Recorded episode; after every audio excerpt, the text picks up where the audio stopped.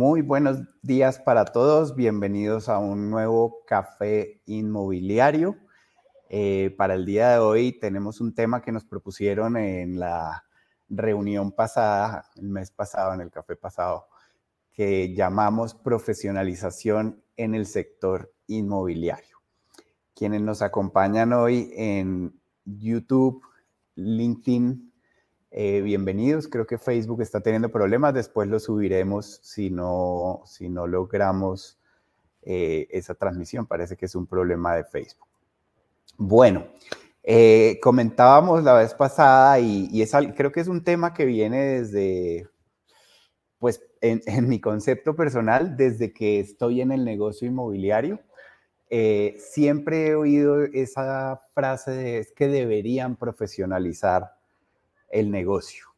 Eh, creo, que, creo que el negocio inmobiliario sí debe ser eh, de alguna forma regulado en algún momento. Eh, yo era uno de los que al comienzo, cuando comenzaba mi carrera, sí decía, es que no es justo, es que esto debería haber una ley y todo esto. Después, pues tuve la oportunidad de, de, de traer RIMAX, de conocer el modelo de RIMAX, tuve también la oportunidad de coordinar el capítulo de corretaje de la Lonja de Bogotá, fui miembro del Consejo Directivo de la Lonja de Bogotá, he sido muy partícipe eh, de una iniciativa que ha tenido Fede Lonjas de, estandarizar procesos, eh, en fin, de varias cosas. Eh, sin embargo, hoy por hoy quiero, quiero armar un, un semidebate de qué es ser profesional y qué es la profesionalización en el sector. Eh, la profesionalización en el sector no nos impide ser profesionales hoy mismo. Y creo que tiene que ser el primer paso. Los agentes inmobiliarios debemos ser profesionales. No debemos depender de alguna ley, no debemos depender de, normas que impongan eh, los gobiernos eh, para hacerlo. Y lo cierto es que en nuestro país hay muchas personas dentro del sector inmobiliario que no actúan profesionalmente. Eh, no lo hago de manera de crítica, lo hago esa manera de que caigamos en cuenta que es que muchos de los involucrados, digamos, en la comercialización de inmuebles, desconocen eh, su actividad a fondo. Eh, hay una percepción en el público que lo que hace un agente inmobiliario es simplemente traer un comprador o, traer el inmueble y no es tan cierto. En nuestro concepto, un agente inmobiliario es una persona que brinda asesoría y servicios a otras personas en sus necesidades de espacios públicos espacios físicos, perdón. Entonces, eh, lo que estamos diciendo aquí es que la principal labor de un agente inmobiliario es asesorar y dar un servicio de acompañamiento, ya sea en la compra o venta de un inmueble, con, con ese propósito de que el propietario eh, logre hacerlo en el menor tiempo posible o al mejor tiempo, al mejor precio posible y sin inconvenientes. Eh, esa es la verdadera labor. Entonces, hacerlo de forma eh, profesional eh, no, no es un requisito que haya una ley para poderlo eh, hacer. Esa es la primera invitación. ser profesional, creo yo, también implica la transparencia. y aquí también encontramos una dificultad del lado, digamos, de quienes damos el servicio. Es muy común oír, no me consta, si me constara ya hubiera hecho lo que tengo que hacer, eh, oír que hay eh, inmobiliarios que no cobran eh, los tributos correspondientes, como puede ser el IVA del servicio inmobiliario. Es muy común ocultar algo de información con tal de lograr el negocio. Es muy común y lo, vi en presencia, eso sí lo denuncié, pedirle al evaluador eh, que sea sesgado ante ciertas cosas. Si no tenemos transparencia, ¿cómo queremos pedir eh, ser profesionales. El, ser profesional implica ser transparente, ser íntegro, lo cual es uno de nuestros labores, de nuestros valores dentro de RIMAX Colombia. Nosotros decimos que, la integridad y la definimos como tal es que lo que pensamos, lo que decimos y lo que hacemos tiene total congruencia. Yo no puedo ir criticando la falta de profesionalismo y la falta de transparencia si yo mismo hago cosas que no son eh, transparentes o profesionales. Entonces, ese es otro de los retos que tenemos. Eh, y el último reto, pues, es eh, alinearnos. Y el día que estemos alineados, pues ya podremos exigir una ley como tal también en mi opinión personal, y todo lo que les digo es opinión personal, aquí veo que ya hay varios comentarios de personas conocidas y otros que no, muy bienvenidos todos.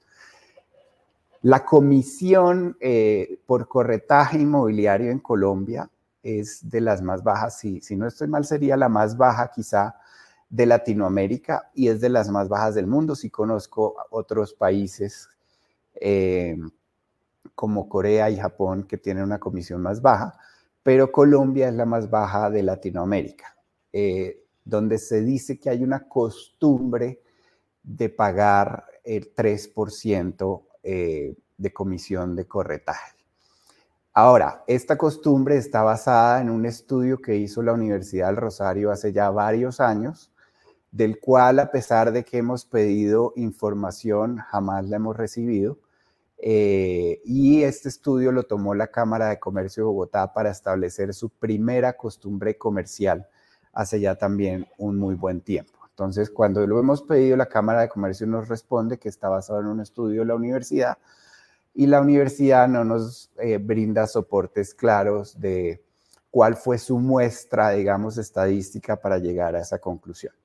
Entonces, si bien es una costumbre y que está avalada por la Cámara de Comercio, esto no es una ley.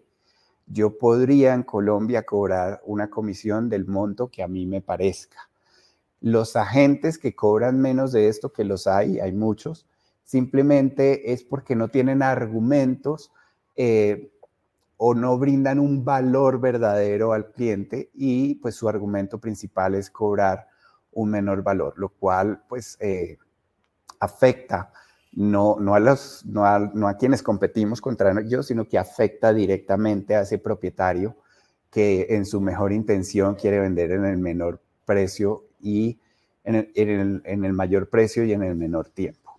Entonces, eh, también ahí hay un punto importante. Eh, no hay una cultura en Colombia de cobrar comisión al comprador. Y aquí creo que fue que se debatió este tema para hoy, pues precisamente en Estados Unidos durante las últimas semanas, ya quizá meses, se viene llevando a cabo una serie de demandas interpuestas por unas firmas de abogados eh, que han unido eh, o han recogido eh, a cierta población que vendió inmuebles en un tiempo determinado y se elevó una demanda primero en unos estados donde se demandaban las grandes redes inmobiliarias, incluida RIMAX, y se demandaba la Asociación de Realtors de Estados Unidos, conocida como la NAR, por un monto muy alto. Esta demanda se origina eh, bajo el argumento de que estos propietarios vendedores de inmuebles contrataban a los agentes y los agentes, sin informar, ese es el argumento, compartían parte de la comisión que este vendedor les pagaba con el agente del comprador. Eh, y por tanto, el agente del comprador pues se ponía de, parte o, representaba los intereses del comprador y no los intereses del vendedor, que, quien era el que finalmente pagaba. Entonces, eh, algo similar pasa en Colombia, eh, pero aquí no hay ley, allá sí. El hecho de haber una ley allá eh, pues llevó a, un grave problema y es que en primera instancia, bueno, lo primero que pasó es que dos redes inmobiliarias, incluida RIMAX, firmaron un preacuerdo eh, para evitar daños mayores, digamos, y se comprometieron a que si todo avanzaba iban a pagar cierta cantidad de dinero bastante alta. Eh, la mayoría de redes y, la Asociación de Realtors en Estados Unidos continuó el pleito y en primera instancia este pleito salió a favor de los vendedores de inmuebles. Eh, un lío que supera el billón 800 millones de dólares, eh, unas cifras gigantescas eh, y que se ha extendido a otros estados de Estados Unidos. No importa, digamos, el tema, no importa el acuerdo al que logró RIMAX, que de cierta manera le da estabilidad. lo que importa y lo que quiero resaltar aquí es que la ley siempre va a proteger al público en general, no va a proteger a quien brinda el servicio.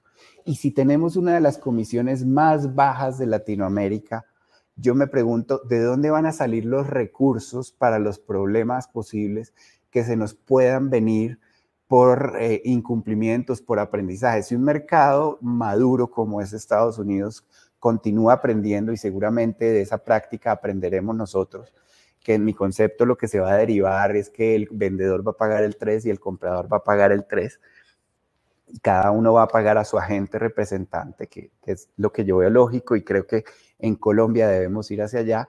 Eh, pues finalmente en Colombia no estamos preparados para eh, tener que eh, cumplir ciertas leyes o incurrir en costos posibles que se nos generen por demandas, por falencias, por pequeñas fallas, por distracciones que se nos presenten. Entonces, el debate está abierto. Eh, mientras fui miembro del Consejo de la Lonja hubo tres iniciativas. Eh, se logró, eh, también era, en esa época, la ley del evaluador, algo muy importante. Y, creo que y creo que los gremios todavía promueven mucho que deberíamos lograr una ley del agente inmobiliario. yo, como les digo, mi opinión personal, ya me gustaría que empezaran a comentar es eh, hacia allá debemos ir, pero primero debemos ser profesionales, segundo debemos generar la cultura de cobrar lo justo y, lucharla entre todos. Y eh, tercero, ya una vez veamos un estándar, una participación de mercado interesante, sí podemos empezar a elevar eh, mejores prácticas y, y autorregularnos como lo hace la ley del evaluador. En, Colombia se hacen en promedio unos 700 mil compraventas de inmuebles por año. Eso sin contar los arriendos, eh, que podría estimarse que los arriendos serían alrededor de 300 mil, 400 mil. Entonces estamos hablando de cerca de un millón de transacciones. Eh, nuestras estimaciones con unas muestras, si soy sincero, bastante pequeñas estadísticamente, dan que, las inmobiliarias no llegamos ni a participar de 100 mil, de ese millón, o sea, estamos llegando a un 10, 15% de participación en las negociaciones inmobiliarias. Eh, lo cierto es que a pesar de que es un negocio que en Colombia pues viene desarrollándose hace muchos años, lo podríamos llamar un negocio joven, un negocio que no ha madurado. Entonces, eh, hasta que no lleguemos a un punto de maduración y de participación de mercado, considero yo, eh, por el momento debemos enfocarnos en ser profesionales, en lograr comunicar el valor que agregamos tanto a quien vende como a quien compra un inmueble. Ana María nos pregunta, en uso entiendo que estas pólizas las saca el agente, no la oficina, que es otra variable a evaluar. Saludos desde RIMAX Conecta. Hola Ana, saludos. Sí, en Estados Unidos tanto los agentes como las oficinas requieren una póliza.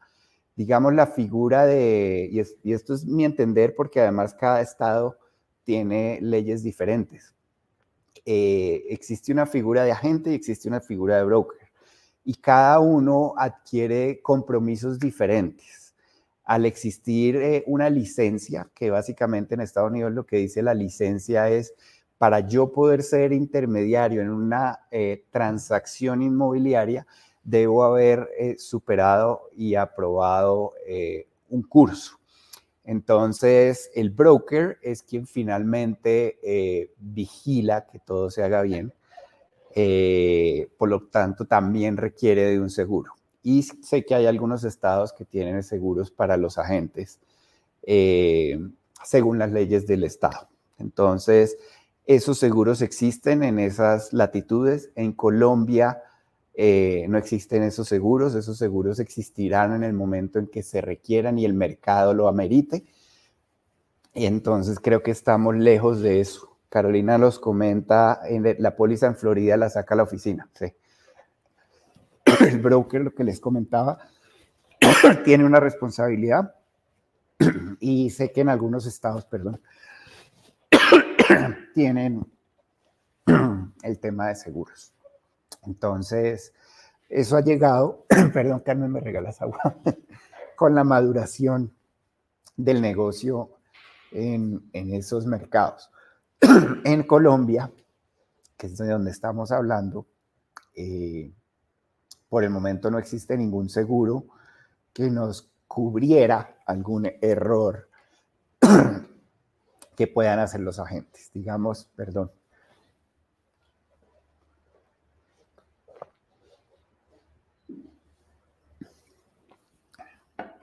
Digamos, en Colombia, eh, por ahora los agentes inmobiliarios están regidos por el Código de Comercio y el Código de Comercio es bastante claro con los contratos.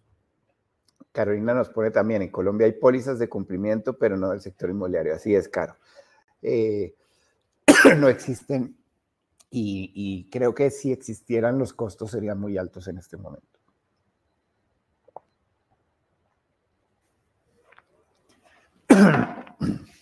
Existen otros mercados en Latinoamérica donde ya, ya hay algunos tipos de licencias o cursos mercado como el argentino, donde existe una licencia de martillero, eh, pero donde también se han derivado otra serie de problemas precisamente por eso. Eh, evita un poco la libertad, lo que, lo que no hace que el mercado sea tan transparente. y mercados como el ecuatoriano, o el mexicano, o el venezolano, donde hay un curso y una licencia, pero que no es obligatoria da cierto renombre y, se va creando esa cultura en los agentes.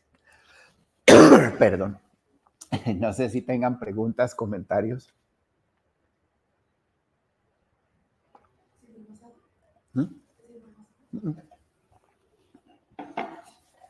Bueno, entonces eh, debemos ser profesionales. Ser profesional implica desde el comienzo comunicar el valor claramente. Ser profesional implica ser íntegro con el cliente, no decirle que lo puedo asesorar tributariamente.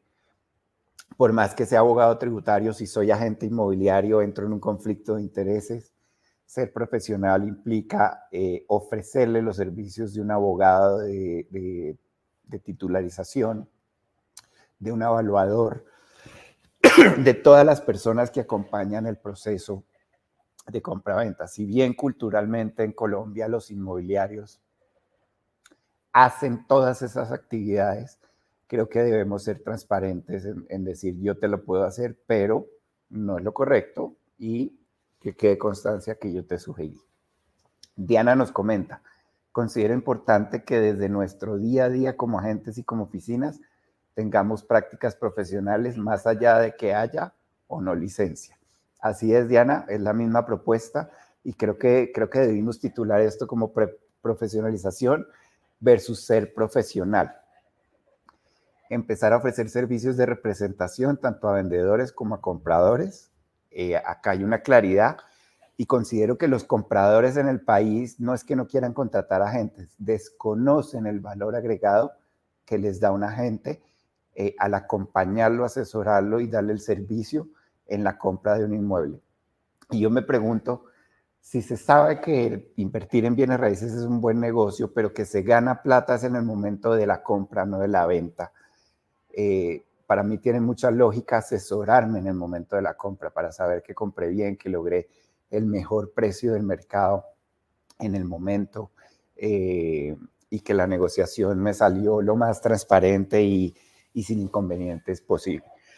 Entonces creo que esa es la primera oportunidad y lo primero que yo invitaría a todos los agentes que nos ven es comuniquemos el valor que damos hoy por hoy como agente que representa a un vendedor de inmuebles y comencemos a, poner en la cultura colombiana el acuerdo de representación de comprador eh, que tanta falta nos ha hecho, no solo para mejorar las finanzas de los agentes inmobiliarios, eh, porque esto cambiaría por completo el negocio, eh, sino también porque le damos un beneficio a quien compra un inmueble, donde se le da mucha claridad y se le agrega un verdadero valor.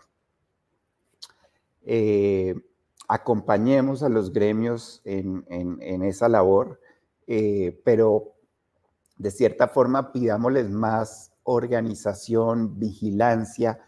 Para mí un gremio, qué pena la tos hoy, y soy, y soy presidente de uno, tiene tres funciones principales y es unir a las personas involucradas, segundo es representarlos con públicos externos y tercero es vigilarnos que, haya unas buenas prácticas.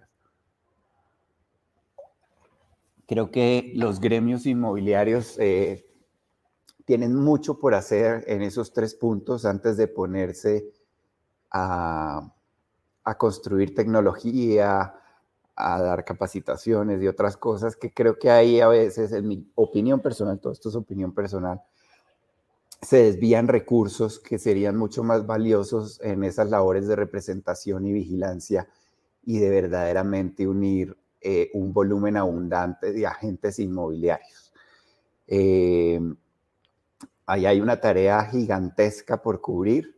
Eh, soy partidario de los gremios, por eso soy presidente de uno, quiero a los gremios, pero cuando he sido partícipe en este tipo de, iniciativas, mi votación va más hacia, primero vigilémonos, seamos transparentes, seamos íntegros, unámonos muchos más eh, y enfoquémonos en comunicar lo que hacemos todos antes de buscar fuentes de ingresos externas que si uno examina la verdad, eso es lo que intentan hacer para sobrevivir, porque no son, no son instituciones eh, que generen abundante dinero.